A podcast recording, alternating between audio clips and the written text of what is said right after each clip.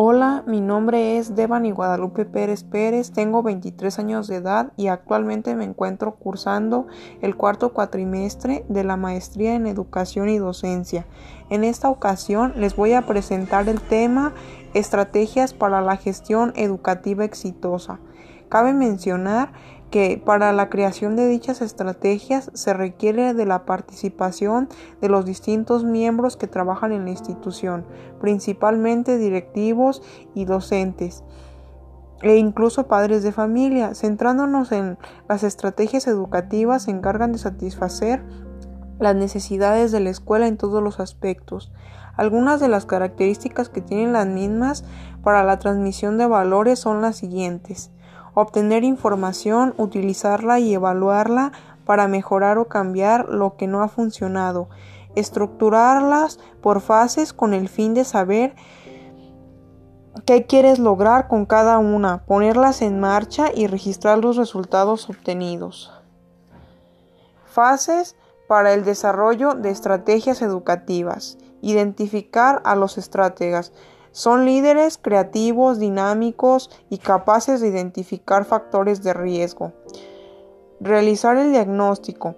Tener claro con qué cuentas para iniciar el proyecto en el aspecto social, económico, político y cultural, incluyendo a todos los actores educativos. Determinar las opciones ayuda a formular los objetivos de trabajo. Formulación de la estrategia educativa es la creación de objetivos junto con planes de acción. Evaluación del impacto mide el desempeño de la institución educativa. Principios que sustentan toda estrategia educativa. Cuidar que los recursos humanos y materiales sean de calidad.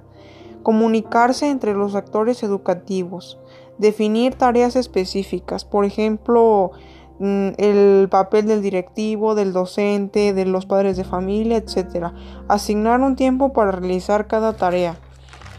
Especificar los recursos técnicos, financieros y humanos a utilizar en cada área. Por ejemplo, dentro del aula podrían ser las computadoras, este, los recursos financieros para adquirir pizarrón, borrador, etc. Evaluar por objetivos en diferentes momentos. Es decir, tomar en cuenta los objetivos iniciales y ver qué tanto se están cumpliendo de acuerdo al periodo en el que te encuentres, en el principio, en medio o al final.